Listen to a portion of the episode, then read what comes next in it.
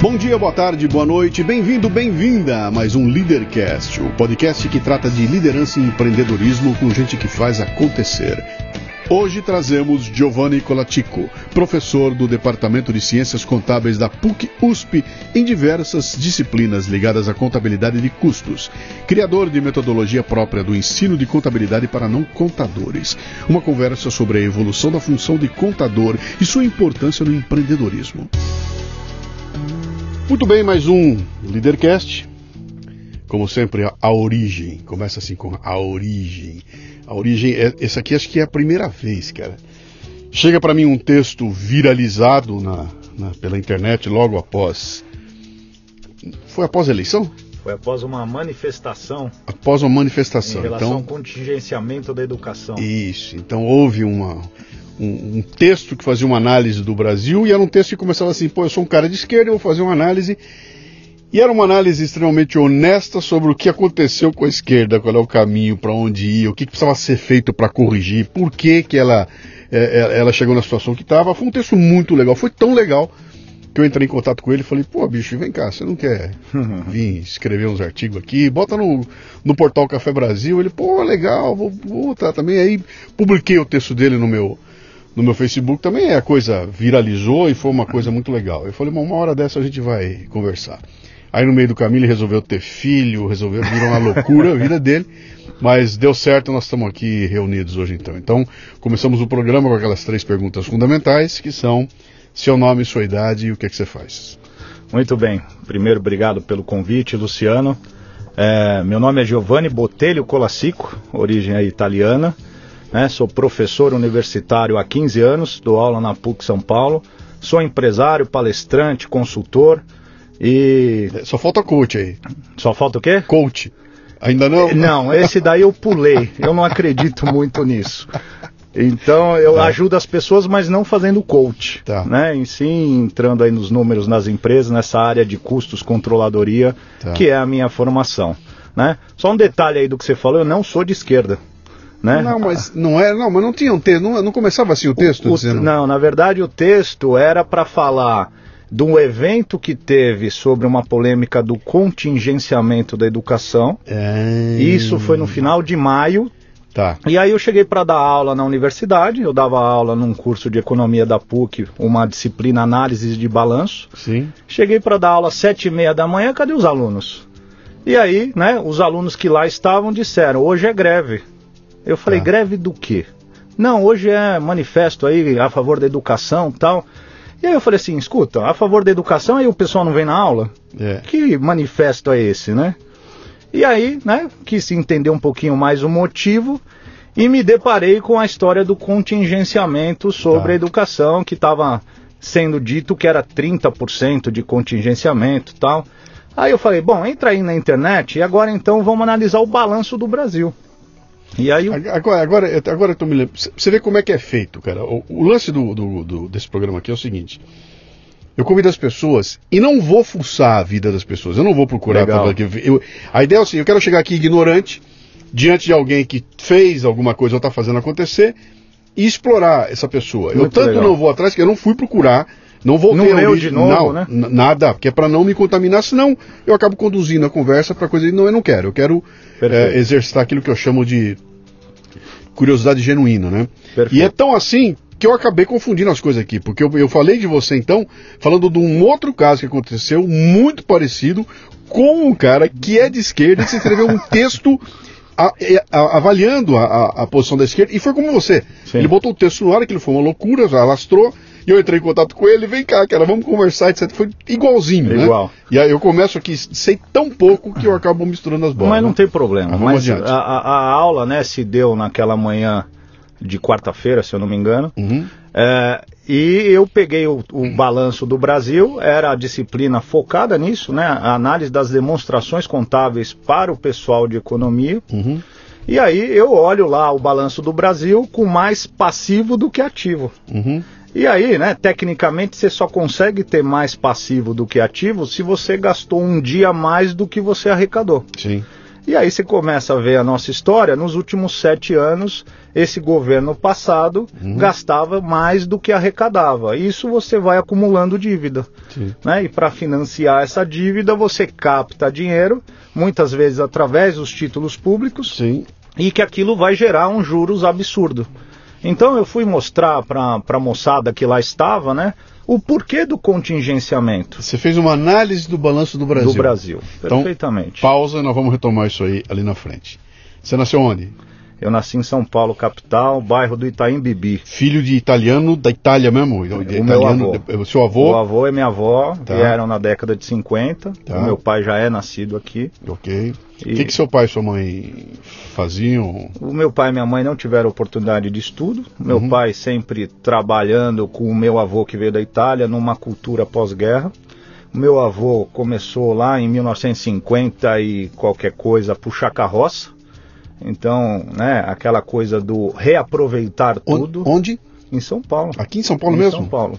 Seu É. avô puxava carroça? Puxava carroça. E é uma história engraçada porque ele puxava carroça ali na região dos Jardins, Brigadeiro. Uhum. E aí a minha mãe também, né, é cabeleireira, num salão chique em São Paulo. E tinha um pai pizzaiolo. Então um avô meu é pizzaiolo, o outro puxador de carroça. Sim. E eles se conheciam, porque o meu avô puxador de carroça parava no restaurante do meu outro avô Uhum. para tomar lá alguma coisa, comer. E aí quando meu pai e minha mãe se conhecem, e aí isso já faz mais de 40 anos, fizeram aniversário agora, 46 anos. Uhum. Ele fala, mas eu conheço o, o, o, o Domingo, né? O Mingo, porque era Domênico o nome do italiano. Uhum. E foi uma história bacana, né? Porque o meu pai, é, nessa coisa da reciclagem, é, junto com o meu tio, assumiram esse negócio, montaram lá um depósito, mexeram muitos anos com aparas de papel e até hoje mexem. Uhum. É, então, quando eu na- nasci em 80, eles já tinham assumido essa empresa focada não mais na reciclagem como um todo e só papel. Tá. Tá, legal.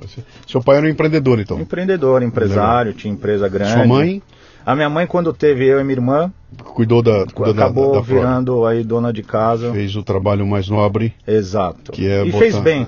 Imagino. E fez é, bem. Imagino que deve fez bem. feito, né? Aniversário Senta um dela mais hoje. pra você ficar. Isso aí. Hoje? Aniversário dela como, hoje. como é o nome dela?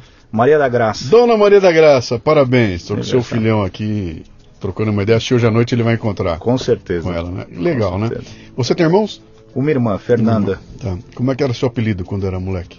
Apelido? É. Puta, eu não tinha muito apelido, mas é, um, tinha um tio meu que me chamava de cotonete, Hã? porque eu era alto, magro, com a cabeça branca.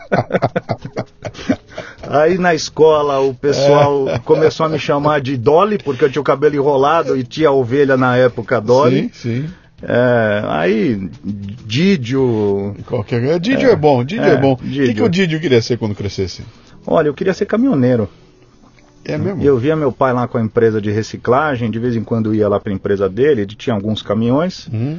E aí via aquelas carretas saindo toda carregada para viajar para o Paraná, entregar o papel, e imaginava né, o, o pessoal eh, viajando na estrada, tinha aquele seriado Carga Pesada. Oh, o Bino, o Bino, Bino é que é e o- Pedro. Pedro e Bino, né? É, exato. legal. é. Então eu queria ser caminhoneiro, mas não tive nenhum incentivo, graças a Deus, talvez.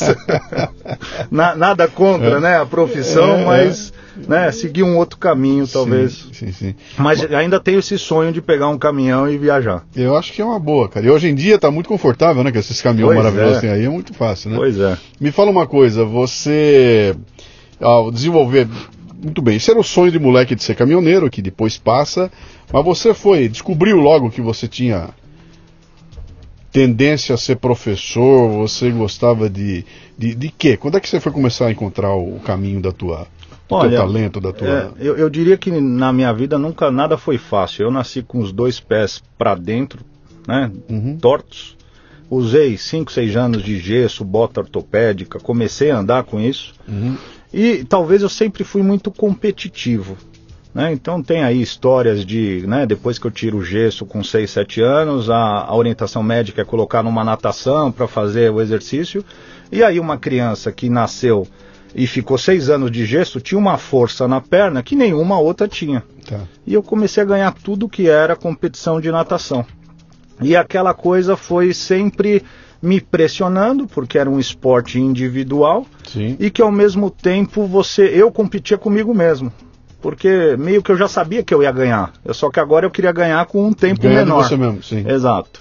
E aí, é, sempre fui do esporte, né? Eu tenho 1,90m, né? Tenho esse porte atlético até 10, 15 anos atrás, porque hoje eu tô com 115 quilos, mas sempre muito a- a- forte comparado com os colegas de sala. E fui jogar vôlei. Eu joguei aí quatro anos de vôlei federado, joguei no Paulistano, joguei na Hebraica. que legal. E, e ali, o que, que eu percebi no vôlei, né? Talvez um dos esportes que mais trabalham essa coisa do coletivo. Né? O objetivo do vôlei é não deixar a bola cair. Sim, exatamente. E aí eu tive um problema sério da coluna, uma hérnia de disco, e falei, bom, um atleta com 17, 18 anos é melhor estudar, né? Porque não vai chegar a lugar nenhum. Uhum. E aí eu falei, bom, o que, que eu vou estudar?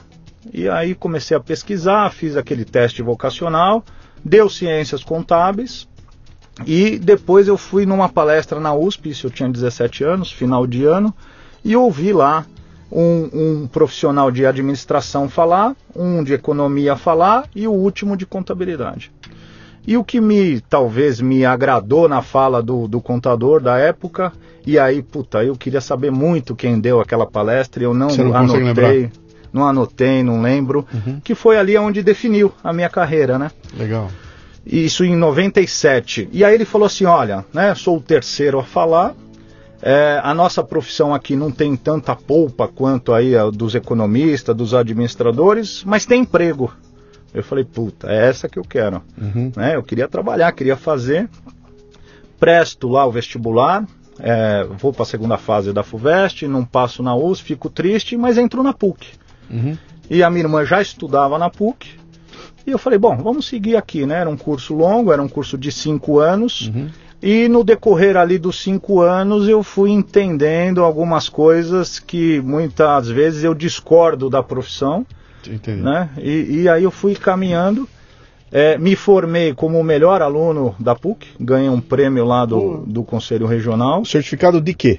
Você É saiu como é- o quê? Bacharel em? Bacharel em Ciências Contábeis. Legal. Né? E, um, e um título de mérito pelo Conselho Regional de Contabilidade. Tá. E aí, Só deixa eu te perguntar uma coisa aí que eu tô, eu eu tô meio ignorante nessa, nessa área aqui. Quando você se, se forma bacharel em ciências contábeis, você pode escolher vários ramos para seguir? Por exemplo, eu, eu me tornarei um contador, eu me tornarei um. Sim. Você escolhe caminhos para seguir Tal- ali com uma especialização, tem uma coisa assim na sequência ou talvez, não? talvez esse bacharelado é um dos que tem um leque infinito de oportunidades. Tá. Porque hoje qualquer negócio né, no mundo precisa do conhecimento contábil. Sim, Tá? Então eu saio bacharel, sim, Até então a profissão não tinha o exame de suficiência, assim como tem o advogado com a OAB. E naquele, naquela época ali, 2002, já começou a ter, depois foi cancelado e depois voltou agora em 2011. Então hoje, para você se habilitar na profissão, você tem que ter lá a carteirinha. a da- carteirinha do conselho, né? Tá. Existe um exame de suficiente onde chegou a ter um índice de reprovação de 80%. Cacetada. Eu tenho há cinco anos na Avenida Paulista um curso preparatório para os alunos que prestam aí o exame para Uhum. passar na prova. É, e assim, é uma profissão super nobre. Uhum. Né? A gente tem 20 milhões quase de CNPJs ativos e 500 mil contadores é, habilitados, vamos falar, com CRC ativos. Então dá Entendi. 40 empresas para cada contador. Uhum. né? Então, é, com esse prêmio, eu fui incentivado a entrar no mestrado. né? Então, talvez essa foi a, o gatilho. Eu sempre fui muito bom aluno. Uhum. Né? Falou, faz mestrado. E aí um professor virou para mim e deu a, a dica, talvez que mudou aí tudo. Né? Ele falou assim, Giovanni, faz o mestrado, é, arruma um lugar para dar aula à noite. Com esse dinheiro você paga as suas contas. Sim. E aí você tem o dia inteiro para fazer o que você quer, o que você gosta, ganhar dinheiro, arriscar. E eu fiz a lição de casa. Uhum. Né? Com 25 anos eu já estava dando aula na PUC, Você fez o mestrado em quê? Em controladoria e, Tá. e na PUC também, Na PUC que, também. que é é a área mais gerencial da e contabilidade. tendo o mestrado na mão, você podia dar aula. Exato, Tá. exato. E, e nessa época, né, o meu pai quebrou, a empresa do meu pai quebrou. É, foi uma época difícil aí, meados de 2004, 2005, uma baita crise. Sim. A PUC demitiu alguns professores e teve que contratar outros professores mais velhos, mais caros, né? Entendo que naquela época foram demitidos, né? Justamente para dar uma enxugada nas contas.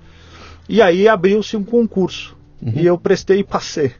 Legal. E aí foi, vamos falar, uma história aí 15 anos em sala de aula. Uhum. Quer dizer, hoje, hoje a tua principal função é dar aula? Não. O que, que é? Hoje a minha principal função é minha empresa de, o meu escritório de controladoria. Legal.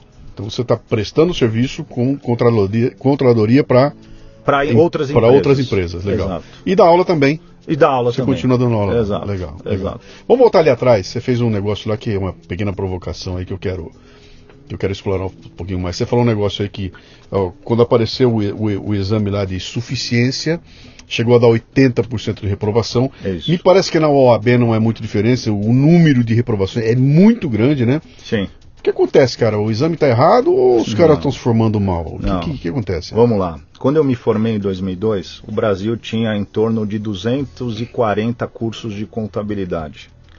Ora, um país com 5.570 municípios, com só 240.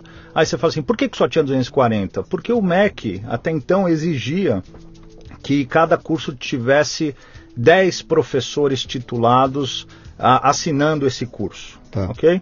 Aí quando eu entrei no mestrado, eu fui fazer essa pesquisa. Éramos em 1.500 professores titulados no Brasil. Né? 1.500, 1.700, em torno de 200 doutores no país. Uhum. Eu falei, porra, aqui tem. Doutores em ciências contábeis. Em ciências contábeis. Tá. Eu falei, aqui tem uma oportunidade de trabalho, de carreira, né? Porque tem pouca gente. É. Então você põe dos 240 cursos vezes 10, 2.400. Você tinha lá 1.500 mestres, 200 doutores, é, professores dando aula em mais que um lugar, então a conta estava fechadinha. Uhum. Aí, né, em 2002 entra o governo aí do Lula. É, talvez nessa época é, dá uma afrouxada aí no MEC. Na minha visão, a educação virou negócio. Uhum. E hoje a gente tem mais de 1.500 faculdades de contabilidade. Caceta. Você começou em 2002, aí você é. falou 2002, eram 240. Em 2004, 2005, é. 240. E hoje são 1.500. Mais de 1.500. Aí você fala assim, existem é, 15 mil mestres e doutores? Não. Aí você fala, porra, mas então quem que dá, tá dando aula nesses cursos? Sim. É, então, eu só sei que eu pego o aluno lá na Avenida Paulista, já formado, se preparando para é, passar no exame. exame e esse aluno, ele não tem um raciocínio lógico, ele não sabe fazer uma regra de três, uhum. ele não sabe o básico da contabilidade, que é, por exemplo, separar a caixa de competência. Uhum. Esse aluno, ele... Quando, quando você fala para mim que esse cara não sabe fazer regra de três, o problema não é o problema da do faculdade. curso de contabilidade na faculdade. É aquela velha história, vem lá de trás. Né? Ele, ele, entrou mal preparado e saiu igual, e é saiu isso. preparado. Mas então, você pega esse jovem, eu falo né, na aula inaugural que eles não deixam de ser vítimas do processo. Sim. Então a gente navegou aí uma era da aprovação automática, onde o aluno ia passando de ano mesmo sem ter aprendido. Uhum. E esse aluno chegou na faculdade. Uhum. As faculdades, hoje você entra com RG e, e, e paga a primeira mensalidade, você está matriculado, não tem mais aquele filtro do vestibular. Uhum. E ele se forma. Ele se forma, ele pega esse diploma. Vira uma estatística, né? Vira uma estatística. Mostrar, mais um. Tem Exato. Exato. Tá. E, e, ele não tem condição, então, é, eu brinco, né? O aluno, ele lê a questão do exame, não é que ele não sabe tecnicamente fazer. Uhum. Muitas vezes ele não entendeu o que está se perguntando, qual que é o contexto ali da questão. Sim, é, é, é a interpretação é, de texto. Sim, sim, sim, é, é anterior. É. Que é aquela velha. A discussão aqui vai cair na história do, da educação básica, isso. etc. e tal, né? eu me formei no Mackenzie em 1977. 77 formei em comunicação, tá, e caí no mundo para para disputar meu lugar no mundo aí, né? E a hora que eu botei a cara na rua que eu descobri que, bicho, a escola serviu para me dar uma vaga ideia e eh, valeu muito pelo relacionamento, pelos contatos, etc e tal, mas aprender mesmo foi meter a cara e me arrebentar, sabe? Começando do zero, né? E não tinha aquela história de que, ah, estou com meu diploma aqui, tenho meu. sou MBA e quero um cargo de gerente. Gerência é o cacete, cara. Entrei com um mané, ah. tomando porrada e fui aprender ali na rua, que foi a, a, a grande, a grande encrenca. Que me parece que essa coisa piorou de lá para cá, né? Porque é. além de não melhorar o nível das, das universidades, piorou muito a, a qualidade a da turma que estava chegando. A base chegou. Ah E como você falou, chegou a base de vítimas, né? Exato. Uma base vitimizada, né? É, eu, eu tô já na, na PUC há 15 anos. Sim. Você, em 15 anos, você sente a piora Sim. né, do pessoal que entrou lá em 2006, quando eu comecei a dar aula, e o pessoal que está entrando agora. Sim. Né? É, ao mesmo tempo, você conversando com professores que estão lá 30, 40 anos, ele falou: se você já enxerga essa piora em 15 anos, imagine a Eu gente com 30, sim. com 30, 40 anos. Sim. É, cara, eu sou, eu sou um pouco mais velho que você, tá? um pouco bem mais velho que você. Você falou 77, eu nasci em 80, Luciano. eu, me, eu já tinha, já tava três anos na rua no diploma, né? pois é. Ah, cara, eu sou de uma época, que eu pego um resquício, um resquício de uma, de uma geração um pouquinho anterior à minha, que aprendia francês, aprendia latim Pois sala é. de aula. Tinha uma, é, o mergulho era profundo, cara. Os livros para ler era pauleira, não tinha. O cara, botava um machado de assis na tua mão e se vira, meu amigo. Tinha que né? ler mesmo, né? E a molecada tinha que, senão tomava pau. E era pau mesmo, e era uma vergonha. O repetente, né? É. O repetente, eu sou o repetente, aquilo era uma vergonha na época. Então havia uma, uma postura que hoje em dia é considerada agressiva, é considerada Isso. que você está fazendo mal para criança, etc e tal, mas, cara, você vai colher no futuro, não tem segredo. Não você tem. vai colher lá na frente, cara, né? Mas o, o- acho que o segredo é o aluno deixou de ser aluno para virar cliente. Sim, E aí, o cliente sempre tem razão, né? exatamente. cara. Então você aperta o aluno, ele vai lá na coordenação e Sim. começa a chorar as pitangas e o coordenador fala, ó, dá uma aliviada. Sim. Né? A PUC ainda mantém essa seriedade, mas o que está por aí, você imagina. Que se- Quando não vem o pai e a mãe para cima de Exato. vocês. Pra, É, não, não chegou a ter isso, né? É. Mas eu acho que tudo é um combinado da primeira aula. Né? Se você combina e fala assim, aqui vocês são aluno e não cliente, né? e ele se posiciona como aluno, sim. né? eu estou dando aula numa outra faculdade agora, a FIPECAF, né? e é um outro perfil da, da, da PUC, né? um pessoal já formado com uma outra graduação, advogados, administradores, Pessoal mais maduro. pessoal já, né? E, e com um couro. já, já com já experiência com couro do profissional. mercado, tá. é. Mas mesmo assim tem hora que se posicionam como cliente, Uhum. né? Então eu costumo dizer assim, eu não estou aqui para agradar ninguém, Sim. né? E a, e a educação, na minha concepção, pressupõe um desconforto. Sem dúvida. Então o meu papel lá é criar esse desconforto, é provocar. Sem dúvida. É isso que eu acredito. Você, você então, você se, se, se forma, pega o teu canudo e a primeira atividade tua é dar aula. Não, também. Foi engraçado, porque nessa, nessa época meu pai quebrou, Uhum. É, eu me formei com uma bolsa CAPES, então eu tinha bolsa, não podia trabalhar, né, com a bolsa lá que eu tinha. E eu falei, puta, eu preciso trabalhar. E aí eu pego e mando o meu currículo para a controladoria de uma grande empresa, que eu queria ter essa experiência. Eu era mestre em controladoria e não tinha trabalhado numa grande controladoria. Sim. E fui trabalhar na controladoria da Hold do Banco Itaú. Porra. Então foram lá quatro, cinco provas, não sei quantas entrevistas, né? Avaliam lá sua ficha policial. Você vai ter acesso a informações privilegiadas que o mercado, antes do mercado. Então se assina alguns termos né, de confidencialidade, compromisso, não aplicar em ações da, do, Itaú, justamente porque tem acesso a informações privilegiadas. Claro, claro. E lá eu fico um tempo é, até aprender o que eu achei que eu tinha que aprender ali. Uhum. Tá? Controladoria é mais que a contabilidade ou é só um nome diferente para ganhar um pouco de status? O que, que é? Eu, eu- eu diria que é uma evolução da contabilidade com um olhar gerencial. Legal. Então a contabilidade ela é, contabiliza e, e anota e, e registra tudo o que aconteceu, ou seja, ela olha o passado. Tá. Então quando você olha uma demonstração contábil de uma empresa, você está olhando o que já foi. Ok. Agora, o que, que adianta ficar olhando o que já foi? Né? A controladoria ela pega essa base, ela olha o passado, olha o presente, e aí quando a gente fala de olhar o presente, a gente está falando da contabilidade de custos. Uhum. Então, quanto está custando entregar esse serviço, esse produto, fabricar esse produto? E aí eu tenho um olhar agora de futuro.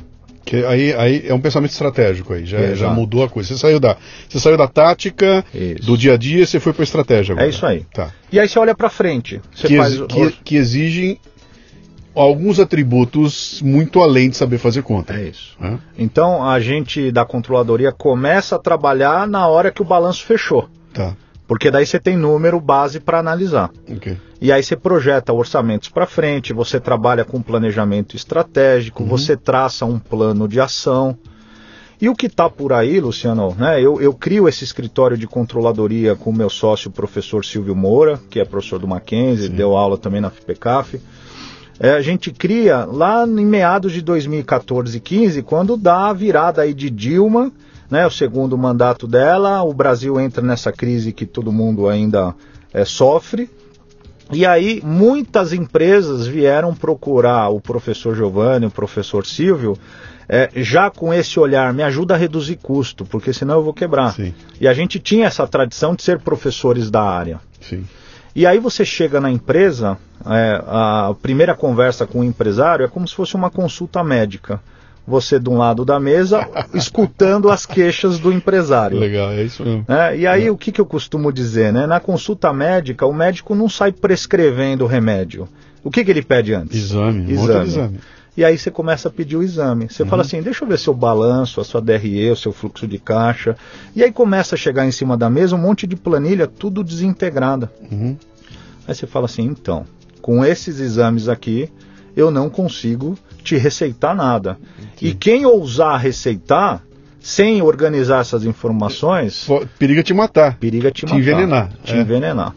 E aí nasce essa, esse escritório que justamente num primeiro momento organiza essas informações de forma gerencial Aham. e aí fala, bom, então essa é a sua empresa. E o retrato é muito parecido das empresas, né? V- Vamos bater um pouquinho nessa tecla aí, que acho que você está você tá dando um insight super importante aí para muita gente que está. Esse programa aqui é um programa sobre liderança e empreendedorismo, ouvido por muita gente de startup, muito empreendedor, muita gente que começou assim, cara, tive uma ideia, montei um negócio estou fazendo meu negócio, pequenas empresas e tudo mais, né? E que tem uma, uma, uma visão muito, muito restrita, não por culpa sua, é, é- é a ignorância própria de quem começa algo novo, né? Sim.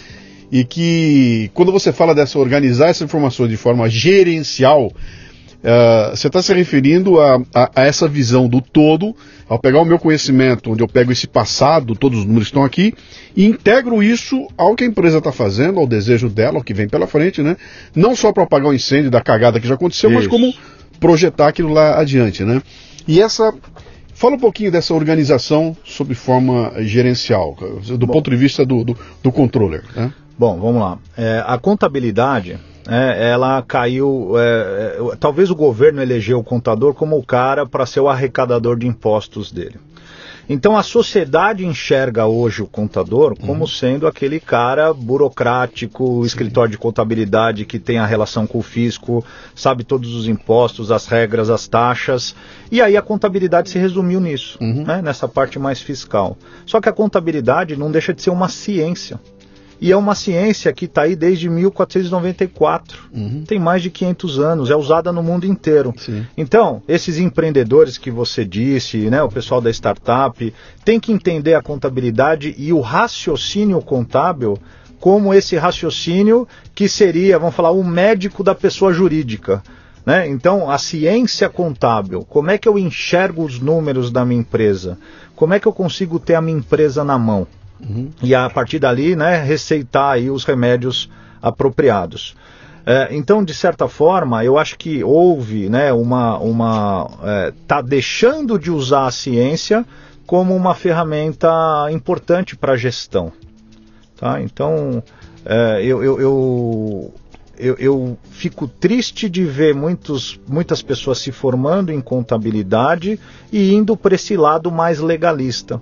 E aí você fala assim, bom, você pega o balanço que o contador emite, que a auditoria auditou, aquele balanço que você manda para o banco, e aí você dá na mão do empresário e fala assim, essa aqui é a sua empresa? Ele fala, não, essa aqui não é a minha empresa. Mas como não é a sua empresa? Essa é a informação oficial da sua empresa? Uhum. É, pois é, mas essa aqui está feita para mostrar para o público externo. Essa aqui está feita dentro, muitas vezes, da legalidade para pagar menos imposto, mas no tocante gerencial, não é a minha empresa. Ela não mostra o caráter, né? Ela não mostra caráter, ela não mostra capacidade de, de reação, não mostra agilidade, mostra. É um... Mostra ah, aqui, as normas, é, as regras. Aí, sim, sim. Né? E é engraçado porque daí vem um auditor, audita aquilo, e está dentro da norma. Né? O banco analisa crédito em cima daquilo. Uhum. Né? Tá errado? Não, mas está certo para aquela finalidade. Uhum para finalidade gerencial é um outro raciocínio, né? é um outro método de custeio, ali tem um custeio absorção, aí você tem um custeio variável que vai trabalhar com margem de contribuição. Você não consegue entender o mundo só com a objetividade. Não. Objetivamente não dá. O negócio não é objetivo. Você tem, que ter, né? você, tem que ter, você tem que ser subjetivo, né? Eu tenho uma das palestras que eu faço lá que eu boto um exemplo na tela, que eu coloco uma. Eu estou falando isso, a diferença entre a objetividade e a subjetividade, né? Eu boto uma, um papel cheio de garrancho, falo que isso, objetivamente isso aqui é um papel cheio de garrancho. Sim. Subjetivamente, eu aperto a tecla e entra uma sinfonia de Beethoven, né? Falo, cara, o que, que esse papel cheio de garrancho, que objetivamente está na tua frente, produz? Produz algo que, dependendo do teu ouvido, é uma obra-prima, né? Que não existe se não tiver alguém para escutar aquilo, para gostar e desgostar, né? Uh, e a gente costuma deixar isso de fora, né? Na planilha não entra não. a subjetividade. E aí, na hora de você valorizar as coisas, fala, pô, essa empresa vale ou não vale, né? Exato. E eu acho que foi isso que deu o grande nó a partir lá da a bolha da internet, quando olha aquela explosão, aquela coisa toda, porque de repente a subjetividade ganhou uma importância Isso. tão grande, cara, que deixou de lado a objetividade. Aí a gente pesou para outro lado, né? E o que vale é a expectativa futura. Passou a dar valor para aquilo que era absolutamente subjetivo, esqueceu o objetivo, é. quebrou estourou a bolha, voltou e agora começou de novo. Com essa história de startup e tudo, mas estão dando um puta valor outra é. vez para a coisa da, da expectativa futura e estão esquecendo que, bicho, tem uma lição de casa para ser feita ali, cara. É. Você pode ser o gênio da, da lâmpada aí maravilhoso, mas se não fizer a lição de casa, não tem segredo, cara. Lá na frente alguém vai pedir, é. me, me dá o resultado. E o resultado não aparece, né? Mas o empresário hoje, Luciano, ele administra a sua empresa com dois números. É o primeiro número é venda, ele fica olhando se está vendendo, é, sim, né? É, e, e, e, sem se preocupar com custo, despesa tal, tá, tá vendendo, eu cresci 10%. Sim. E daí que você cresceu 10% nas vendas, se a inflação foi 12% e, e se o seu gasto cresceu 20%. Né? Então você está perdendo dinheiro. E o outro número não deixa de ser o saldo do banco. Uhum. Se tem dinheiro, tá bom. Se não tem dinheiro, tá ruim. Mas eu posso ter dinheiro na conta se eu vou lá no banco e tomo um empréstimo de 200 mil. Uhum. O dinheiro tá lá. Eu tenho dinheiro para pagar contas, mas eu não estou é, tendo resultado, que é diferente. Uhum. Né? A visão do caixa é diferente da do resultado. Sim. Eu posso ter prejuízo e ter dinheiro na conta. Sim. E se eu não apurar esse resultado, eu nunca sei o que está acontecendo. E o que eu falo muito em palestras, treinamentos, em sala de aula, é bem isso. Eu falo assim: qual é a informação essencial para um gestor tomar decisão? É saber se no final é, do mês ele teve lucro ou prejuízo. Uhum. E o fluxo de caixa mascara de, isso. De novo, né? Você voltou para 1494. Pois é, eu não inventei é, nada. É, é, é, o Pacioli, né? É Luca, é Luca Pacioli. Pacioli. Luca Pacioli com a suma matemática. É das partidas dobradas. É isso. Que, que é aquela loucura. A gente passa 500 anos aprendendo que eu faço, eu, né? eu faço negócio te entregando um peixe e você me entrega alguma coisa. Pode ser dinheiro, mas há uma troca. Tome alguma coisa e, e, e me devolva alguma coisa. Quando chega nos anos 2000, isso arrebenta no meio porque começa a valer coisas que não existem, né, cara? Pô, Os intangíveis. É, eu, eu me lembro do, do, do um, o exemplo que eu usava na época foi quando aquele pessoal começou a trabalhar. Eu não vou me lembrar agora do, do sistema, que era um sistema de compra de passagem aérea. Eu não vou me lembrar do nome dele agora aqui. Ele tem um nome interessante, que ele cresceu de montão. E um belo dia, esse sistema valia mais que as companhias aéreas, que tinha avião, que tinha milhões, um monte de empregado, aquilo tudo valia menos do que um sistema que, se você tirar da tomada, ele desaparece, é, né? É, é. E, e aí deu um, deu um nó nessa história do Patioli. Depois de 500 anos, alguém chegou para você e falou: ó, não é mais o tijolo, não é mais o peixe. Agora é o seguinte: o que vale é uma ideia, uma patente. Que daqui a cinco anos, talvez, dê muito dinheiro. E aquilo valia caminhões de grana. Um moleque com três neguinhos sentado na frente de um trequinho, né? É. E, e, Bilionário. E isso deu um nó na cabeça de todo mundo. Eu acho que a gente ainda não aprendeu a lidar mas, com isso mas até isso hoje. é né? exceção, né? Pois é, mas, Esses, mas, não, essas mas grandes o, histórias. O mundo inteiro, o mundo inteiro foi, foi por esse caminho. olhou isso, né? olhou para esse moleque que ganhou 2 milhões, bi, e achou que esse era o caminho. Que é o que está acontecendo hoje de novo, cara. Sim. Essa história de startup é assim. Ah. Uma dá certo, vira unicórnio, Isso. e atrás ela tem 2 milhões se arrebentando É com o isso aí. sonho de, cara, é lá que eu vou chegar. Bicho, calma, sabe? Tem um, tem um, Mas, mas é tem um o arroz com feijão aí que. É o né? que eu falo aqui, né? A gente tá aqui no bairro aqui de Moema. Ali na esquina tem um restaurante por quilo Aham, que vai usar os mesmos conceitos de uma grande multinacional, sim. né? Só que muitas vezes a minha crítica, talvez na academia, é que esses conceitos não estão chegando para o dono do restaurante. Sim. E ele toma decisão toda hora. E essa decisão que ele toma, se ele não tiver os números na mão, ele pode estar indo para um caminho que não é o certo. Sim, E aí ele vai ver o resultado dessas decisões erradas lá na frente sim. né? E que foi o que aconteceu com o Brasil. Né? O Brasil, quando você pega um balanço e tem mais passivo do que ativo, Uhum. ele não fez a lição de casa de gastar menos do que arrecada. Vamos, vamos cutucar um pouco essa história, que essa história é, é boa, né? esse, esse, esse lance do Brasil é, é, gastar mais do que arrecada, ter uma dívida imensa, isso aí eu escuto há 40 anos. 40 anos, né? Que eu escuto essa história de que a dívida externa, porque a dívida cresce, porque eu juro, porque tá, a gente é impagável, essa coisa só se empurra com a barriga e vai aumentando. Isso, isso é, é- é de muito tempo, né? Eu acho que tem um lance aí de. Há, há um lance de incompetência embutida no meio. Existe um lance de populismo embutido no meio, porque eu faço, eu tenho que fazer promessas, senão eu sou eleito, né? E existe um lance aí de absoluta incapacidade de, de pesar a relação causa-consequência. Me parece o seguinte aqui, cara.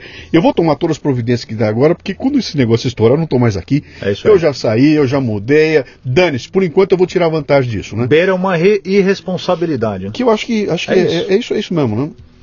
Ah, então, falta aí aquela visão do estadista, sabe? Do cara que, bicho, eu, eu vou tomar uma decisão impopular, eu vou arrebentar as coisas aqui, vai doer de montão, mas, cara, se não doer, a gente não conserta esse negócio. Ninguém teve coragem de fazer isso nos últimos É verdade. 20, 30 anos, né? E a gente chega na conclusão que agora É. alguém tem que pagar a conta. E nós estamos todo mundo pagar a conta, e E dói, né? principalmente os pobres. Isso. Né? E aí não é uma questão de que o Brasil é injusto, que é desigualdade. Cara, não, isso aqui é uma, é uma história comprida É. e que as pessoas não conseguem ter causa e consequência, não conseguem medir as coisas. Eu não, eu não consigo entender que eu- quando eu compro um televisor em 25 parcelas de 100 reais, eu estou pagando dois televisores e que para é. mim coube na minha. Fico feliz da vida porque eu consigo pagar 100 reais por mês, né? E eu assisto futebol no final de semana, né? Tá feito, não tenho nenhuma educação financeira, nenhuma, É zero, verdade. zero, não, não. E aí diz, ah, o brasileiro não poupa porque ele não tem dinheiro. Não, o brasileiro não poupa porque ele não sabe nem por onde começar, cara. É. Além de não ter dinheiro, nem sabe como é que lida com isso, O né? que a gente fala é que falta o raciocínio contábil financeiro. Exatamente. Né? Então, tem. Só, é- só deixa eu dar mais um. um, um diga- ontem eu estava assistindo um negócio na televisão ontem. Aqueles programas que eles têm lá de reforma de casa, que é uma Sim. delícia ver. Os americanos vão, vão comprar casa, o papai, o cara vai lá comprar a casa e, e o budget dele é 350 mil dólares, né? E aí o cara leva para ele numa casa maravilhosa que custa 367 mil dólares, né? Então eu estava assistindo o programa e vendo a reação do americano. Quando o cara fala, o americano vira para a mulher e fala, não dá. Impossível. 317 mil dólares acima do, Do orçamento. Não dá. Eu, como brasileiro, olhando aquilo, falei, meu, como não dá? Pô, Só 17? Quem tá devendo 350? né? Pô, bota aí, manda fazer um negócio. Que né? interessante. E eu parei pra cara, na minha cabeça, eu entrava de cabeça na história. Não vai ser 17 e 350 que vai fazer diferença, né? O americano, ele olhou, não, não, não, não, impossível, não dá. Não posso fazer um negócio porque eu não tenho onde eu tirar. consciência, né? Entendeu? Ele, ele valoriza de uma forma diferente da minha. Eu meto a cara, me Sim. divido e vou passar o resto da vida pagando aquilo. O gringo olhou aquilo, opa, há uma diferença de cultura de, de- de financeira ali, né? Mas veja, é, essa falta do raciocínio contábil financeiro ela é importante. Você tem uma visão de patrimônio, você tem uma visão de resultado e você tem que ter a visão do caixa. Uhum. Você chega uma pessoa e fala assim, ó, existe uma camiseta que custa 100 reais à vista. Só que ele está vendendo lá em duas vezes sem juros. Desculpa, duas vezes com juros. Duas de 60. Quanto de juros você está pagando? Uhum. Né? A pessoa fala duas de 60, 120, compara com 100, fala 20% de juros. Uhum. Só que a primeira você dá no ato e a segunda é 30 dias. Na verdade, os juros é de 50%. Porque se o negócio que te custa 100, você está dando 60, você só está financiando 40. Uhum. E esses 40 depois de 30 dias virou 60. Virou 60. Então esses 20 de juros é sobre os 40 Uhum. e não sobre os 100. Até porque você já deu 60 de Sim, entrada. sim. Então, eu jogo isso em salas de aula, todo mundo fala 20% de juros. Sim. né? Então, aí falta o raciocínio da matemática financeira. Tá? E aí falta depois, é, como é que eu constituo o patrimônio? Ah, eu vou financiar uma casa, mas se o juros está alto, parte daquela prestação é juros. Sem dúvida. Você fala assim, mas a casa é minha, né? Mas espera um pouquinho, né? Parte dessa prestação de R$ 1.500, talvez a maior parte. 1.200 reais, é para pagar o aluguel do dinheiro que você não tem e que alguém te emprestou Sim. que dá na mesma do que pagar o aluguel do imóvel, né? Que alguém tem lá aquele ativo. Uhum. Então esse raciocínio, mas daí você fala, o que, que você defende, professor? Comprar casa ou alugar casa? Tem que fazer conta. Uhum. Não tem resposta pronta. Ok? E as pessoas querem enlatar o conhecimento. E, a- e essa conta não é uma conta simples de ser feita. Eu vejo muitas pessoas, comentaristas de economia nas rádios, que aí vem. Ah, vamos receber uma pergunta do fulano aqui. Ele está recebendo dinheiro aqui, quer saber se ele liquida o financiamento ou se ele aplica, etc. e tal. E aí o economista explica, cara. E ele vai papai, e chega nisso que você falou. Tem que fazer conta. E o mané que tá aqui do outro lado fala: que porra de conta é essa? É. Deixa eu ver se eu descubro. E aí você tá ferrado, cara. Porque ele não te ensinou o raciocínio. Além de não ensinar o raciocínio, você não tem nem. Você pega a planilha do, do banco, como eu peguei a minha planilha de financiamento, né? Pô, eu pago de financiamento na minha casa 7,3% de juros ao mês. Ao ano. Ao ano. Ao ano. Tá bom, pô, tá legal. Só que quando eu vi a planilha não é 7, cara, é 8,5. É. porque aí tem um juro. Taxa nominal. Taxa, taxa pé, pé, aí tem um seguro e tem não sei o quê. Aí quando você começa a olhar isso aí, explode a cabeça, viu? Não tem preparo nenhum pra Mas- lidar com isso tudo. Mas né? então, as grandes empresas, os bancos, eles trabalham com essa ignorância da população. Exatamente. Eles contam com isso. Sem dúvida. Ninguém faz conta. Uhum. Cabe na- no bolso, cabe na prestação, é assim que a gente vai vender. Esse é o drama da falta da cultura É. é, é, financeira Exato. para a gente, né? Quer dizer, desde criança a gente devia estar aprendendo a lidar melhor com o dinheiro. né? Agora saiu, né? Não sei se você Eu vi, viu a vi. obrigatoriedade Sim. desse, dessa abordagem para as crianças. Botei um post e já veio o neguinho, com- um mas, né? É. Quem é que vai dar essa aula? Se não, cara, não, cara, já vieram metendo a boca e falou, bicho, calma, né? Calma, calma. Esse é um começo, a gente pelo menos vamos começar e se de repente você, de 40 moleques, você botar na cabeça de três como é que funciona, você já melhorou a vida de três, sem três dúvida. pessoas ali, né? Você está ouvindo o Leadercast, que faz parte do Café Brasil Premium, a nossa Netflix do conhecimento, que redefine o termo estudar ao transformar o seu smartphone em uma plataforma de aprendizado contínuo. No Café Brasil Premium, através do site ou pelos aplicativos para iOS e Android, você pratica uma espécie de MLA, Master Life Administration, recebendo conteúdo pertinente, de aplicação prática e imediata, que agrega valor ao seu tempo de vida. São videocasts, sumários de livros, podcasts, e-books, eventos presenciais e a participação em uma comunidade nutritiva, onde você faz um networking com gente como você, interessada em crescer. Acesse cafedegraça.com para experimentar o prêmio por um mês sem pagar.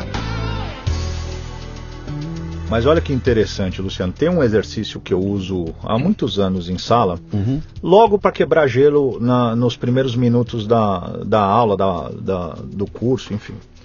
É, eu monto junto lá com alguém da sala uma loja de roupa. E aí Tá. tem um aporte de um investimento inicial, né? Eu preciso comprar as instalações, equipamento, ar-condicionado, precisa comprar a roupa, Tá. contrata-se pessoas né, para trabalhar na loja e aí começa a vender roupa. E aí vende lá numa taxa de 3 para 1. O que eu paguei 10 eu vendo por 30.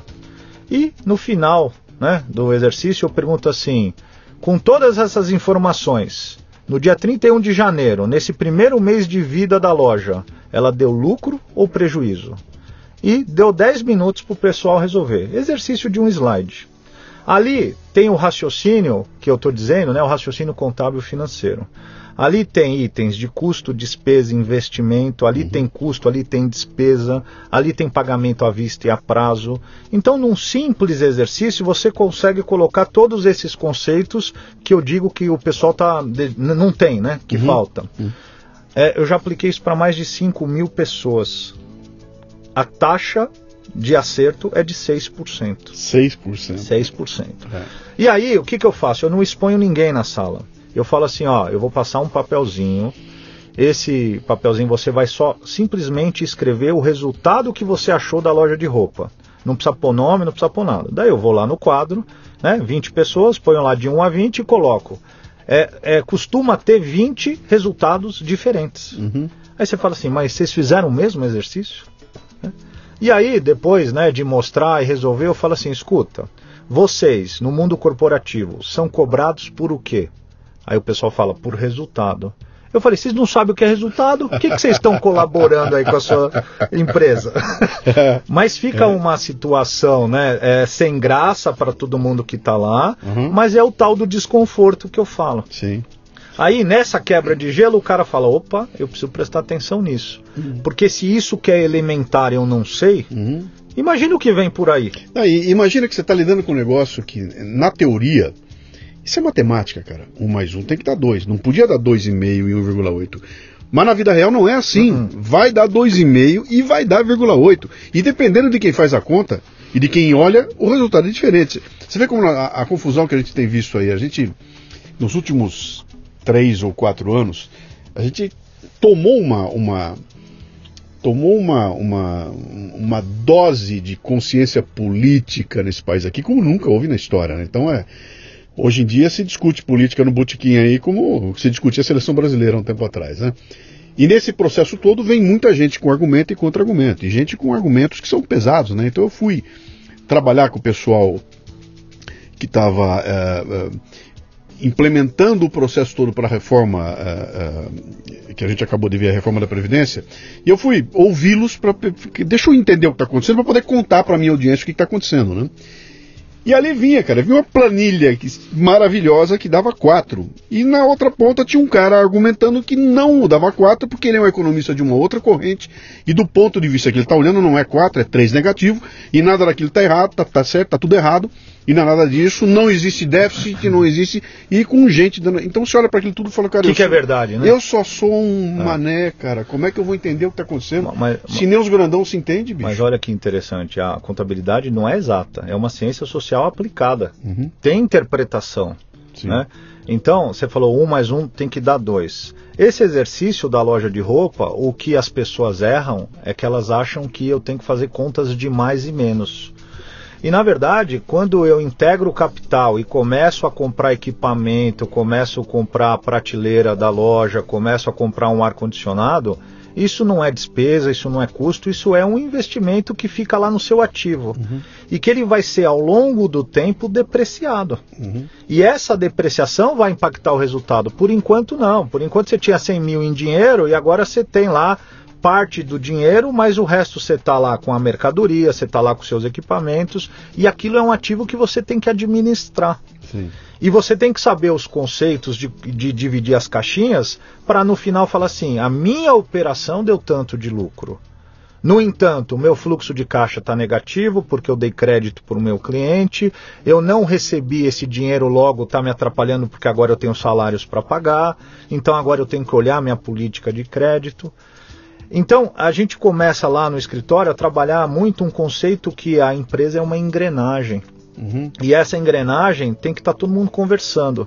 A gente chega nas empresas no qual a gente atende e a gente tenta derrubar os muros dos departamentos.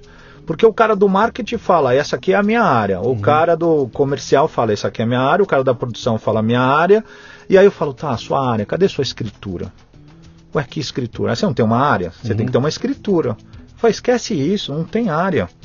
A gente faz um trabalho lá no escritório que é assim, muitos empresários que vieram pedir ajuda, eles estavam no limite do limite. Se você cobrasse 10 reais para assessorar ele, ele não tinha. Entendi. Ele falou, mas me ajuda, eu preciso salvar meu negócio, tá? E a gente fez é, algumas propostas do tipo, eu te ajudo, eu faço a sua empresa voltar a dar resultado, só que eu quero um pedaço desse resultado. Sim. Só que é assim, a partir do momento que a gente entrar, você teoricamente não manda mais nada, até porque se você soubesse fazer, não estava assim. Uhum. E ele topa. Você fala assim, mas você não vai barganhar nada? Ele fala assim, mas eu tenho 100% de nada. Você está dizendo que você quer um pedaço do meu resultado e eu vou ficar com a outra maior parte? Exatamente. E aí você entra na empresa e aí você vai visitar, você vai, né, fazer, vamos falar, a primeira impressão, levantar os primeiros números e você começa a acompanhar a operação. E aí você chega pro cara da produção e fala: "Por que que você está parado?" Ele fala: "Porque não tem matéria-prima." Aí você vai no cara de compras e fala: "Por que que ele não tem matéria-prima?" Ele falou: "Porque não tem dinheiro." E não comprou. Peraí, isso está muito além de contabilidade. De cont... ou... Exato, é a controladoria. Você está fazendo uma consultoria. É. É a controladoria. Que vai fazer umas perguntas pro cara que vai tocar em todas as em áreas. Em todas as da... áreas. É. Aí você vai pro financeiro e fala, por que, que não tem dinheiro para comprar? Ele falou, porque não tem venda. Aí você vai pro comercial e fala, por que, que não tem venda? Ele falou, eu parei de vender porque o que eu vendi vocês não estão entregando. Uhum. Aí você volta por causa da produção que não está produzindo. Aí você põe todo mundo numa sala Sim. e repete a história, só que agora com todo mundo ouvindo. Sim. E aí, de preferência, você põe isso numa mesa redonda e o negócio fica girando. Uhum. E eles ficam ali debatendo, e aí todo mundo fala assim: a culpa não é minha, a culpa é da outra área.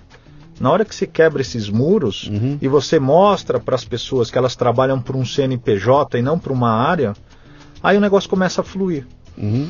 E aí você fala assim, mas cadê as informações? Ah, deixa eu entrar no sistema. Aí começa a vir um monte de informação. Você designa esse teu trabalho como uma consultoria, é isso? É uma consultoria. É, é uma. É, eu não gosto muito do termo consultoria uhum. porque uhum. isso está meio banalizado. É, é, o cara para quem me empresta o meu relógio e ele me diz as horas, é, é isso? É, exato, exato. Está meio banalizado. É. Eu, eu, trabalhei em banco, né? E aí eu brinco é. assim: tem um monte de, de agência bancária sendo fechada, né? Sim. Aí tem um monte de gerente de agência sendo demitido. O cara fala: bom, o que, que eu sou agora? Talvez eu agora eu sou um consultor financeiro, uhum. né? E tem um monte de ex-gerente de banco, né, não, não, não denegrindo essa profissão, mas querendo dar remédio para uhum. empresas. E muitas vezes ele não conseguiu entender ainda a lógica do raciocínio. Né? E é muito normal, ele fala assim: eu vou entrar na sua empresa e eu consigo fazer você alongar o perfil da sua dívida. Uhum. Esse é um trabalho, mas essa não é a solução, isso é paliativo. Sim. Tá?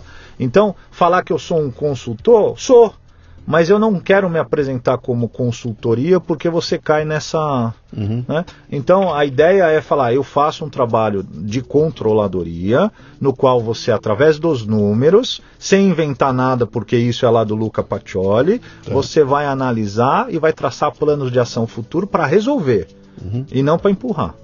Entendi. Você, como é que é o teu, o teu.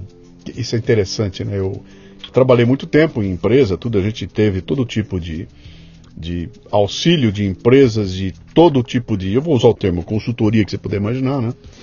E sempre tinha aquela história de, pô, chegou o consultor aí, esse cara vai me bagunçar o meu meio de campo, tá fazendo umas perguntas meio chata de ser. E, pô, eu não gosto desse cara, fica um clima. Sim. Como é que. Você tem que ter um certo tato ali para você poder chegar Sim. lá e dizer o seguinte: eu não sou ameaça, não vim aqui para ameaçar ninguém, não vim aqui para destruir nada de ninguém, não vim aqui para ensinar você há 30 anos, tá aí, como é que faz o teu trabalho bem feito, não é essa. Como é que, como é que vocês trabalham isso? Cara? Você chegou a falar que a planilha aceita tudo e o número dá lá. Né?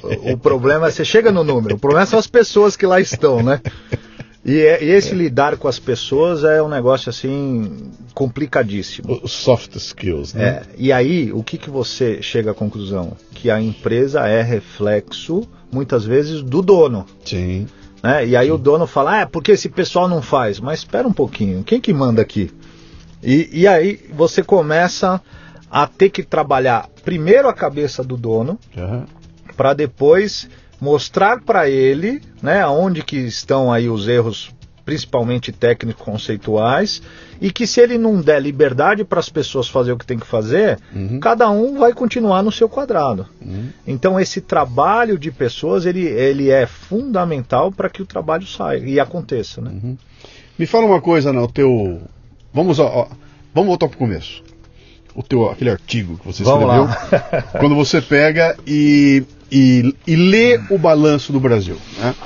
Você lê o balanço do Brasil porque você queria é, é, comentar sobre essa decisão de contingenciamento de, de verbas. Né?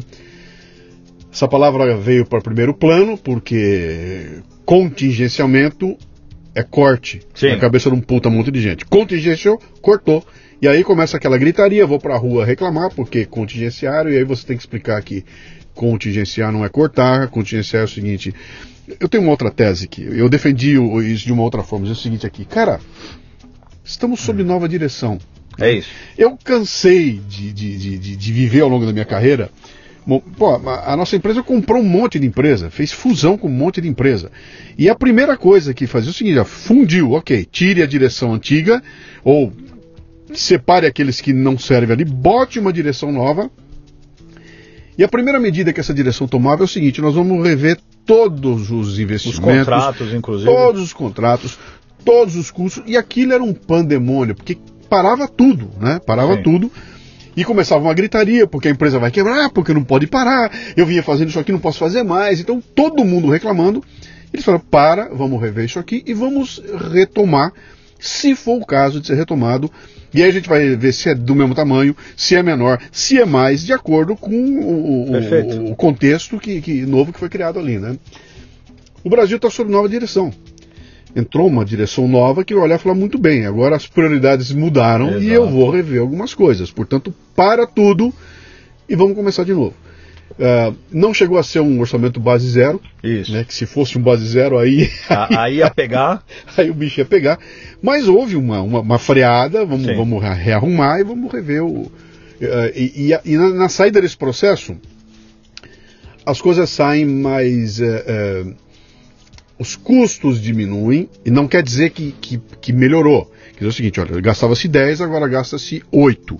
2 parou de gastar. O que, que é esse 2 aí?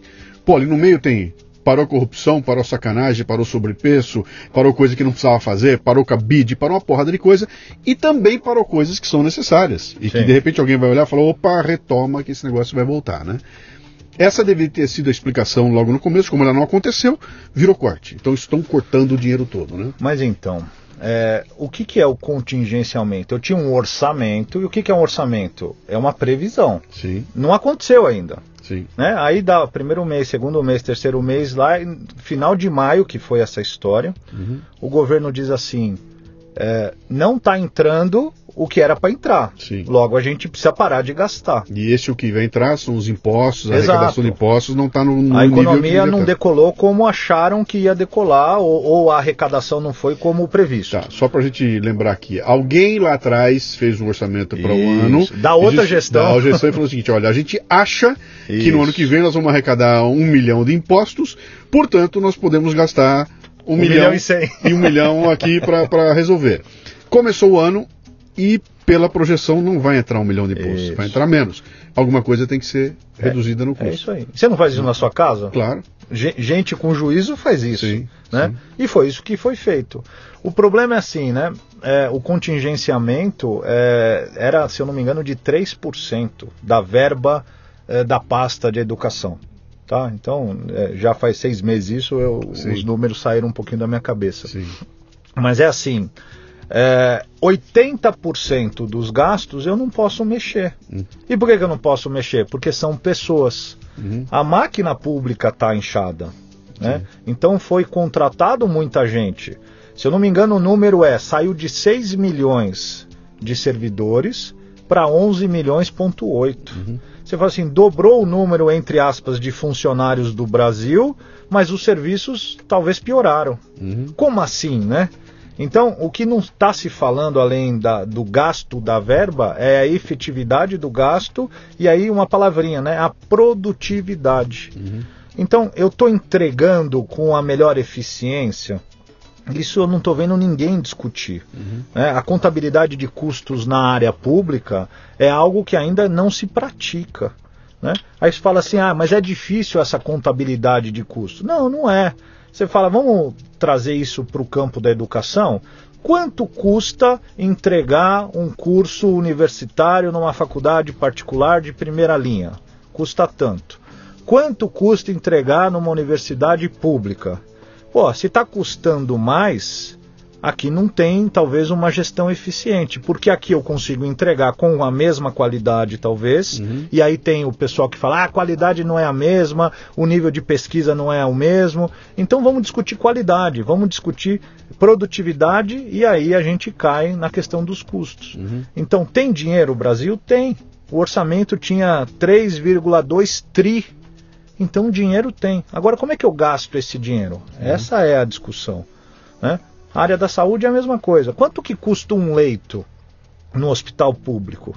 Compara com um hospital é, teoricamente particular de bom nível. Está uhum. Tá custando mais ou menos. Se está custando mais é porque tem ineficiência. E, e, eu não vejo ninguém discutir isso. Uhum. E tá aí o segredo, né? Porque quando você faz a gestão dos custos, você entrega mais com menos dinheiro. Uhum. Você escreve aquele artigo e naquele artigo você faz uma, então, uma leitura do balanço do Brasil conclui aquilo que a gente eh, antenada já sabia, né? Estamos gastando mais do que recebemos para cobrir esse buraco a gente está emprestando dinheiro, esse dinheiro emprestado vira juros. vira juro e aí não tem jeito, né? Não consegue baixar juro, não consegue nada, a gente fica nessa nessa essa história que já tem 20, 30 anos aí, né? Você publica esse esse artigo e esse artigo ganha uma dimensão giga, porque ele viraliza, né? Sim. Sem, sem, pretensão, hein? Sem pretensão. E a conclusão do teu artigo, qual era? Você terminava o artigo com. Quem lesse o artigo tirava qual conclusão? É, é, essa... Viva Bolsonaro, era isso que dizia o artigo? Não. Viva, era, o que, que era? O que, que é, dizia não, o artigo? Não, não, não, tinha. Era apartidário isso. o artigo, era técnico a discussão. Sim. Né? O artigo concluía assim: é, essa conversa de botequim que você citou, né, uhum. que a uhum. política virou conversa. Então, antes de a gente começar a falar bobagem, uhum. vamos ler. Tá aí, tá publicado os números. Tá lá, tá claro que a gente precisa gastar menos.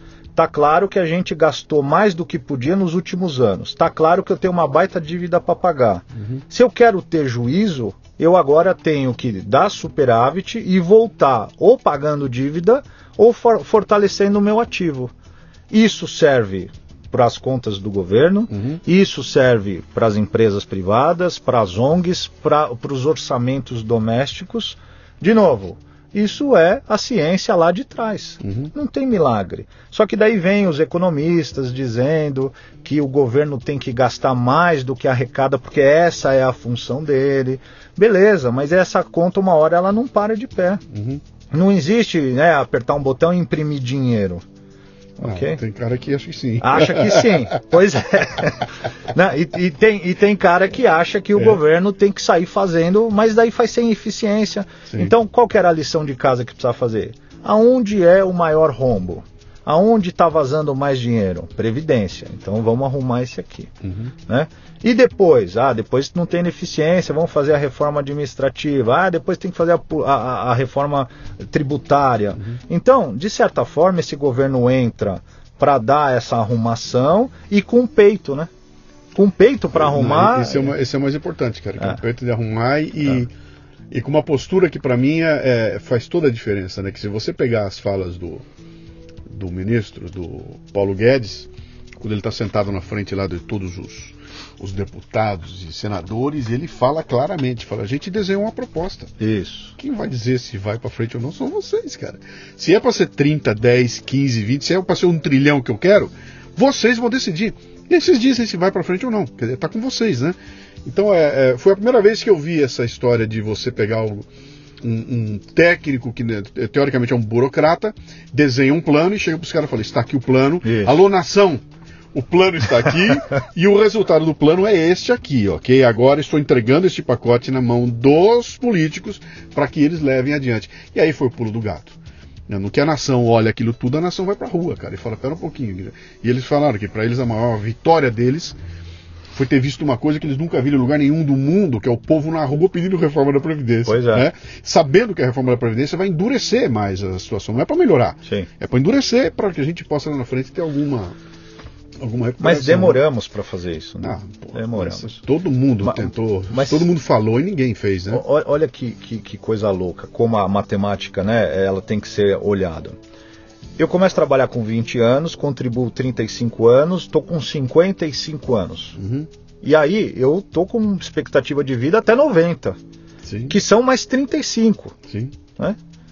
E como é que fecha essa conta?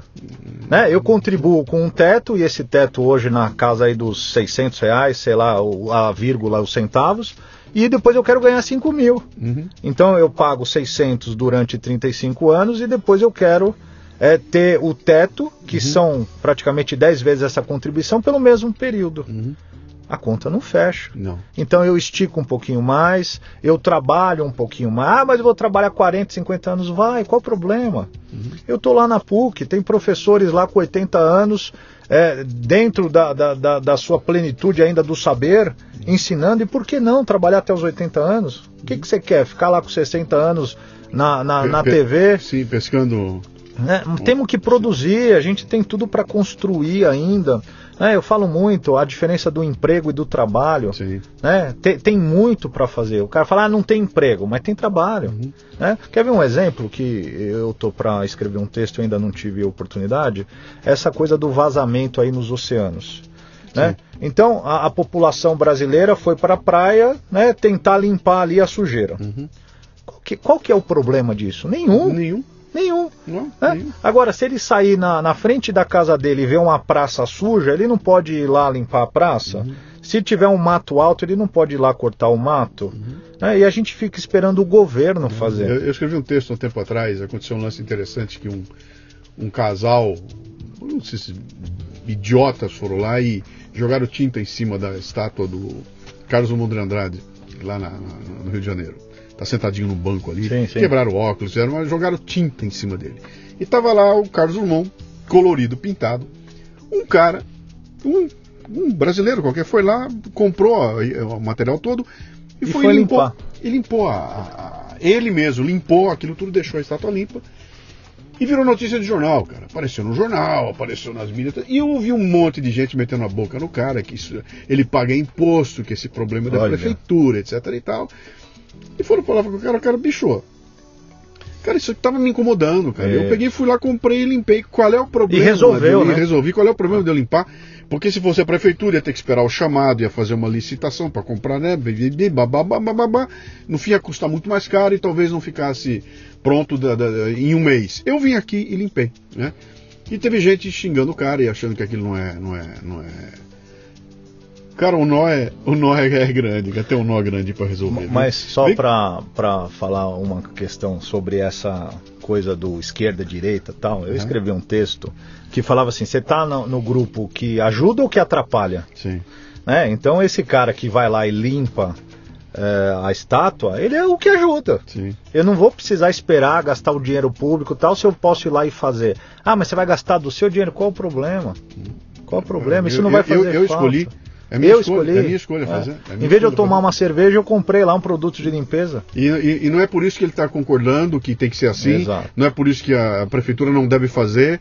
Não é, é o seguinte, cara. É, é, é a história do japonês assistindo o jogo e limpando o estádio. Saindo do estádio limpinho porque ele limpou a sujeira. Porque ele sujou, né? Sim, ele, ah. ele tem para fazer ali. Você, esse texto teu viralizou, né? Virou uma. Viralizou. viralizou né? Te deu dor de cabeça?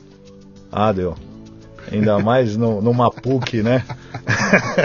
que tem um histórico de esquerda. É. Então. Você era um cara. Embora você não estivesse defendendo nenhum lado, não. você não estava atacando na linha que todo mundo atacava. Também você não estava na rua com cartaz na mão dizendo cortar o dinheiro da educação, etc. e me fala uma coisa, quando passou o contingenciamento, contingencionamento, é isso? É isso? Contingenciamento. Conti... Quando passou o contingenciamento, o dinheiro apareceu de novo. Voltou e não E liberou, né? E talvez não tenha recuperado 100% do que era feito, recuperou 80%, mas uma parte a gente sabia que não ia ser recuperado ou não ali, né? Não houve nenhum barulho, né? Pra, pois é. Se falar, mas é que a mídia não está a favor, né? É. O que, que você acha, você enquanto comunicador? Não está a favor. Claro é não. difícil. Eu vi uma reportagem agora, caiu agora aqui, uma, uma, uma, uma, pesquisa feita por uma empresa chamada Quest de pesquisa aqui. Conversou, fez uma pesquisa com 1.500 pessoas e descobriu ali que 63% de quem se abastece de comunicação através das mídias sociais acha que o Brasil está bem. E o resto que, que abastece através de jornais acha que o Brasil está ruim. É. Então ele fala: quem lê jornal acha que o Brasil está um horror. Quem está na mídia social acha que o Brasil, a maioria acha que o Brasil está tá indo. Tá indo bem. Então tem ali uma predisposição para não é. deixar a coisa, a coisa rolar. E aí assume isso que você falou agora atrás aí. Um, como é que é? Tortura-se o número e ele diz o que se quiser. Então eu consigo aparecer lá com a mesma planilha, dizer o seguinte, se você que disse que foi bom, entra um cara, mas. Mas, Mas, não é, é. né? O, o, o emprego subiu, tá melhorando o emprego. É, mas é subemprego, é não sei o quê, o salário é pequenininho, entendeu? É, tem sempre um mas ali e você acaba que não, não, não, não cria esse, esse goodwill, né? Do tipo, cara, estamos indo para frente. Tamo indo... Não, sempre tem um, um senão ali. Mas, né? mas eu entendo que o cenário da universidade é o lugar para se debater. Uhum. Né? Então o jovem está vindo meio que virgem ali com 17, 18 anos, ele tem que ouvir de tudo. De tudo. E ele sai de, desde, lá. Desde que tenha de tudo. Exato, exato. Tem Mas, mas tudo. tem que ter um equilíbrio para ter tudo. Sem dúvida. né? Sem dúvida. Então, é, eu, eu, não acho ruim fazer esse contraponto e tendo gente pensando diferente, porque é isso que constrói Sem dúvida. né, a for- E essa é a formação. Tem um professor amigo que ele fala assim: a formação superior ela se dá não porque você vai sair lá com uma profissão e você tem um diploma e você vai poder exercer algo que alguém não pode. Você se torna a- a um ser superior com uma formação superior porque você estuda bastante coisa e você sai de lá com a certeza que você nunca vai saber tudo. então É você amadurece essa consciência, Uhum. né? Porque quem não, não teve a oportunidade de fazer talvez no curso superior tal, às vezes acha dono de uma verdade porque desconhece Sim. Que tem tanta coisa que já estudaram, que já escreveram, áreas do conhecimento, né? Sociologia, filosofia, psicologia. Então, ele ignora essa, essa formação básica superior que tem em todos os cursos. Eu costumo dizer que a gente devia torcer para entrar num debate e perder. É, né? É, porque quando eu ganho, eu saio igual que eu entrei, cara. eu verdade. só sou um fodão, ganhei. Quando eu perco, eu aprendi. É verdade. Pô, eu perdi, eu ganhei mais argumento, entendi um negócio que eu não sabia, descobri alguma coisa, sai maior do que entrei ali. É né? o trocar ideia com quem não tem o que trocar, né? É, é, é, Aí é você só verdade. sai com a sua e ele sai com a sua, né? Aí você não trocou, você deu a sua. É isso aí. Me fala uma coisa, o que, que você está fazendo mais, cara? Você já, tá- o teu livro tá aí, tem livro, Olha, tem blog, tem o quê? Eu, eu, te- eu tenho uma cobrança para sair esse livro. Aham. Mas, é, de certa forma, você comentou aqui, né? Resolvi ter filho no meio do caminho, não é isso? Hoje, por exemplo, a Antonella resolveu acordar três da manhã Sim, e foi dormir às cinco e meia. sim. E aí a mãe também trabalha, a Renata, minha esposa, fez um trabalho nesses nove meses excepcional com a Antonella, porque eu viajo muito, estou sempre fora, Uhum. não tenho o que falar dessa mãe. E aí um beijo pra Rê aí, que tá comigo Ele tá, ele nessa tá, ele tá jornada. deslumbrado com o bebê novinho lá, né? É, É um, é um pai, é um pai é um- é é não, é um pai jovem, né? não, Você não teve filho com 20 e pouco, né? Não. Você teve já com mais idade, mas é, é- é natural esse deslumbre. Mas, mas eu posso falar uma coisa sobre isso? Uma vez eu tinha uma namorada já antigamente, eu falei assim: eu só vou ter filho quando meu filho tiver pago. Ela achou um absurdo eu falar isso. Cara, outro dia eu tive aqui, veio, veio um entrevistado aqui, a gente sentou pra conversar, ele me contando que o, que o pai dele, cara, também que era assim, super humilde tudo, criou seis filhos, né? Tá. Eu olhei pra ele e falei, cara, você consegue se imaginar tendo e criando seis filhos hoje em dia? Ele falou, cara, não. Não, por quê? Não é porque é difícil, é porque economicamente. É, tá caro. Cara, ficou. Deveria ter ficado muito mais barato e é muito mais caro criar. É. Não consigo imaginar alguém com seis filhos hoje em dia, Não, né, o cara? cara é um herói. E, há- e há uma modificação muito grande na sociedade por, por conta disso. Sem né? Dúvida. dizer, você imaginar que daqui a. Já tá meio que assim, né, cara? Minha festa de Natal tinha 30, 40 pessoas. Agora Hoje tem 12. fecha uma mesa, né? 8, 12. É, é assim mesmo. Daqui a pouco vai ser 8 e olhe lá, estamos em. Então há uma, há uma quebra nessa coisa, sabe, da, da grande comunidade, dos, da, da- da grande parentesco, né? Sem dúvida. Ficou tudo muito difícil, muito caro, né? Mas se Culpa você tua pensa, Aí, culpa tua aí. do- pensa muito, você não tem, né? Tá, culpa tua que tá metido com esses economistas aí, cara. Pois é, que fica fazendo conta, né? Mas eu, eu, eu não me arrependo, não. A Antonella é uma baita, uma alegria. Ela Não. só ri, Luciano. Que bom, Ela só dá risada. Aproveita. Você chega em casa, hoje agora eu deixei ela na escola e foi ali a meia horinha da manhã. Então, é, é aí que você tem a hora que você tá com o puto da vida, com os caras que ficam te enchendo o saco em mídia social, vai pra casa, dá um abraço no, beijo, É do, do bichinho, É isso. né, dá uma cheiradinha nela assim e fala, puta, passou tudo. Né? É. Mas a cabeça do contabilista, né, sempre muito racional e tal. Eu falei assim, puta, eu preciso ter filho, porque quanto mais tempo eu demorar, eu tô tirando a oportunidade desse meu filho, que até então não sabia que era menina, de conviver comigo lá na frente. verdade, é É, então eu, eu vou fazer 40 agora em março Uhum. e, e tive ela com 39. Quando ela tiver a minha idade, eu vou estar com quase 80. Sim. Né? Então eu, eu costumo dizer que ninguém está preparado para perder o pai, mas eu não queria perder meu pai com 40 É verdade. né? E meu pai está com 65, Sim. teve aí uns 15 anos de diferença da, da- do, do, do meu ter filho, né? Uhum. Então acho que. E aí a Renata falou: e aí? Eu falei: é aí que eu quero outro, né? Porque a gente vai ficar velho e vai ficar tudo nas costas É, dela. é verdade. Tem, Tem, tem que tem que um. dividir. É, é verdade. Tem que dividir. Me fala, ó, nós falamos até agora aqui e não falamos o nome da tua empresa. Você vê como esse programa é. Pois Isso é. não tem jabá, né, cara? Pois como é. é que chama o teu escritório? Olha que interessante, né? O meu trabalho é conectar Sim. né? conectar as coisas, as pessoas, as empresas. Uhum. E o nome da minha empresa é um escritório de conexão. Chama E-Conexão. Que legal. E-Conexão. Uhum. Então tem um braço educacional, Tá? onde a gente tem aí alguns cursos, tem o curso preparatório para o exame de suficiência. Ok. Tem esse braço forte da controladoria, né? então atuando diretamente nas empresas, fazendo esse trabalho aí com os empresários, e tem um braço mais de consultorias pontuais, então ele está com um problema tributário específico. Uhum. Eu acho que o grande eh, ativo da nossa empresa é ter um network interessantíssimo. Sim. Então eu não te falei, mas eu coordenei o MBA da PUC de controladoria por três anos, depois eu coordenei o da UFRJ, Uhum. junto com o pessoal lá do Rio. Né? Cheguei a Você fazer. gosta- Você gosta de enfiar nas esquerdas? Pois é. Não, mas o pessoal Super 10 lá. E, e eu tive a oportunidade de, de liderar esses professores num curso de MBA de controladoria. Você tem 15 módulos, cada um com a sua especialidade. Legal. E a gente só trazia gente boa. Uhum. E aí você fala assim, Giovanni, você sabe resolver isso? É, eu falo, não, eu não sei, mas eu sei quem sabe. Sim, Então esse é um ativo interessante. É, e às vezes você chega na empresa e fala, ó, você está com esse problema. Esse problema foge um pouquinho da controladoria, Mas, mas, eu sei quem. mas eu tenho um cara bom que resolve isso, tá? Então, é, o foco mesmo é ajudar as empresas. Existe um propósito por trás da e-conexão. Uhum. O propósito, o slogan é potencializando resultados, seja das empresas, seja das pessoas. Legal. E eu cheguei à conclusão, na verdade, o meu pai chegou à conclusão comigo há uns cinco anos atrás. Estava lá no, no Guarujá, olhando o mar, fazendo um churrasquinho na varanda, toca o telefone. Era um pedreiro de um- uma sala comercial que eu tinha comprado eh, e ele estava reformando, pondo eh, gesso, pondo piso e tal. E no sábado, duas horas da tarde, ele fez exatamente tudo o contrário do que eu tinha pedido. E eu longe, e eu queria matar o cara, né? Desliguei o telefone nervoso e tal. Meu pai falou: Senta aí.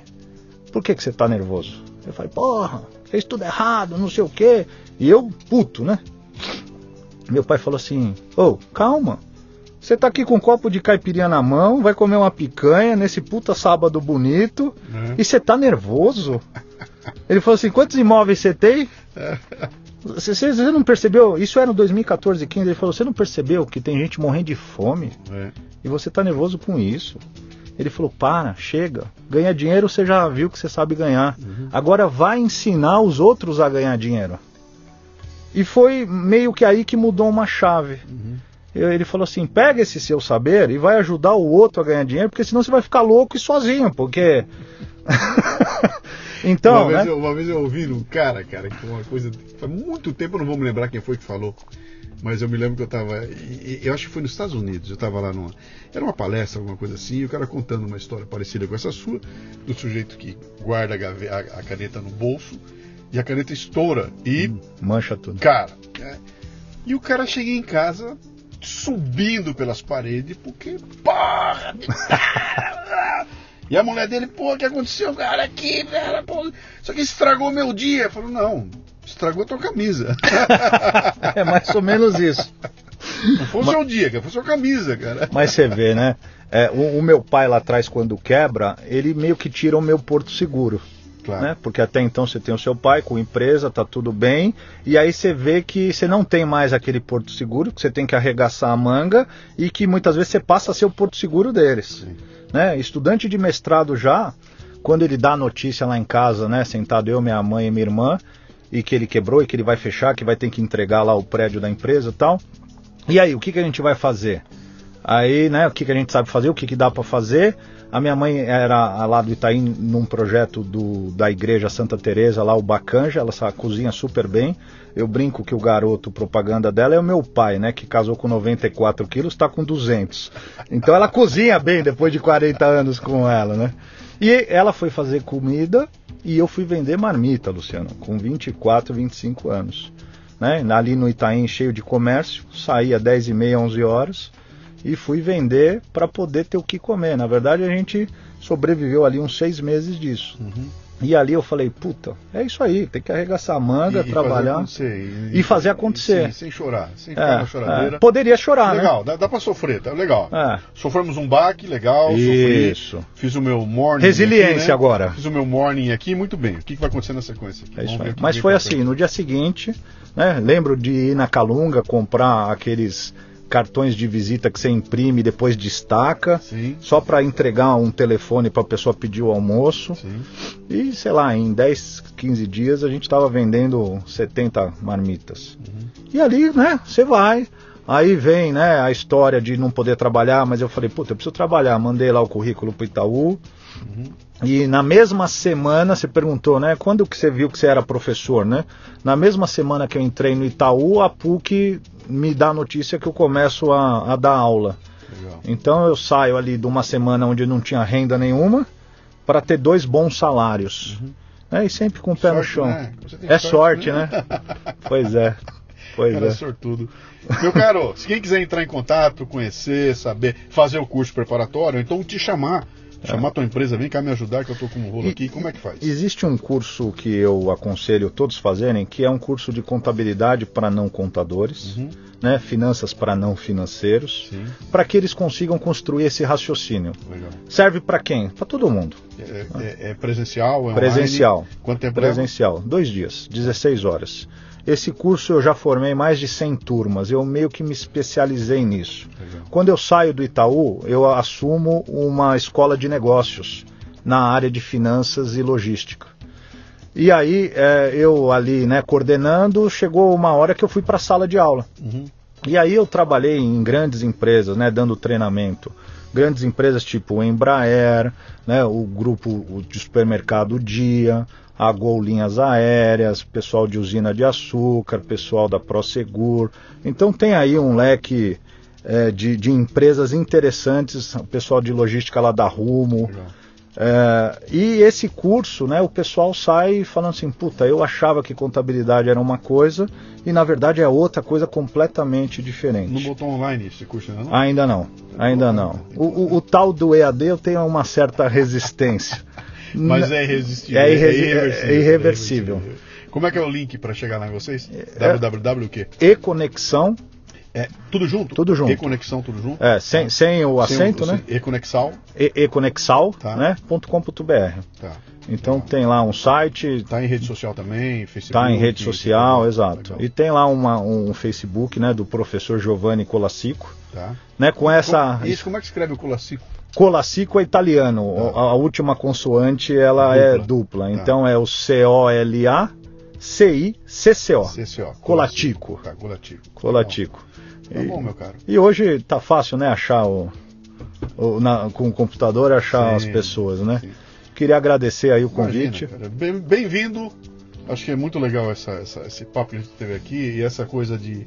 O Brasil está amadurecendo e essa, essa área que você atua é uma área que vai precisar ser muito bem trabalhada aqui para a gente Precisa. poder conectar com esse amadurecimento político que nós estamos tendo, também a questão de dessa, sabe, essa, essa- essa inteligência financeira e tudo mais, que eu acho que não tem como escapar, sabe? A gente não vai conseguir crescer muito não se, Sem se dúvida. não tiver investimento forte aí. Você está fazendo a tua parte aí, eu te agradeço de montão pelo Obrigado. tempo que você está gastando comigo aqui, porque tempo é dinheiro, meu cara. Tempo é Né? dinheiro. Seja bem-vindo. Obrigado. Um abraço. Valeu. Até mais.